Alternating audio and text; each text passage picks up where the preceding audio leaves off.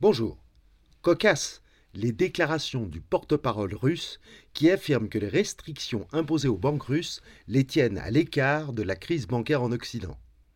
Complexe, l'imbroglio juridique qui se prépare pour donner suite au défaut des obligations COCO prononcées dans un décret des autorités suisses un dimanche soir.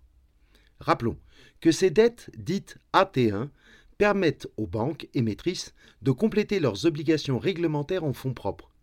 En effet, en cas de difficulté, la banque peut forcer leur conversion en actions et ainsi diminuer le poids de ses engagements créanciers.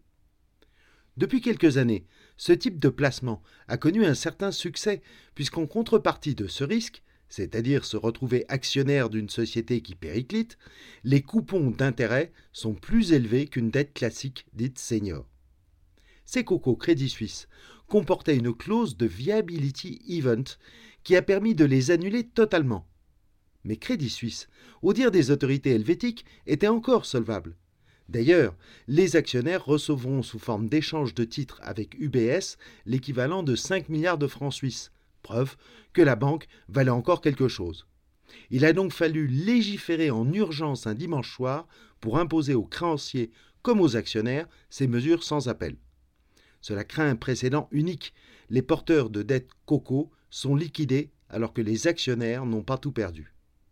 Dans une moindre mesure, cela rappelle l'arrivée au pouvoir des communistes lors de la révolution de 1917 qui décide de ne pas honorer les célèbres emprunts russes. La rapidité de la réaction de la Suisse, les montants de liquidités injectés par la BNS, plus de 200 milliards de francs suisses, en parallèle avec la Fed pour donner suite aux problèmes de la SVB et la First Republic Bank, plus de 350 milliards de dollars, ont d'abord éteint ce démarrage de crise financière. Mais l'ampleur de la réaction peut aussi faire craindre à certains que le problème soit plus grave et les inquiétudes ont fait à nouveau jour en fin de semaine, notamment sur Deutsche Bank. Plusieurs facteurs sont passés au second plan d'actualité et sont pourtant positifs.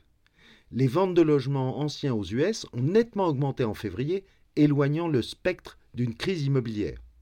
Surtout, M. Powell déclare, après la décision de la Fed de ne relever que de 0,25 ses taux, qu'il reste attentif à l'évolution de la crise financière, ce qui devrait modérer leur hausse. Les taux longs ont donc poursuivi leur recul vers 3,40 sur le 10 ans US les liquidités sont toujours en soutien des indices actions et les derniers PMI composites d'activité, 54,1 en zone euro et 53,3 aux US, sont en nette hausse. Ah, la monnaie, la monnaie, la monnaie. À la semaine prochaine.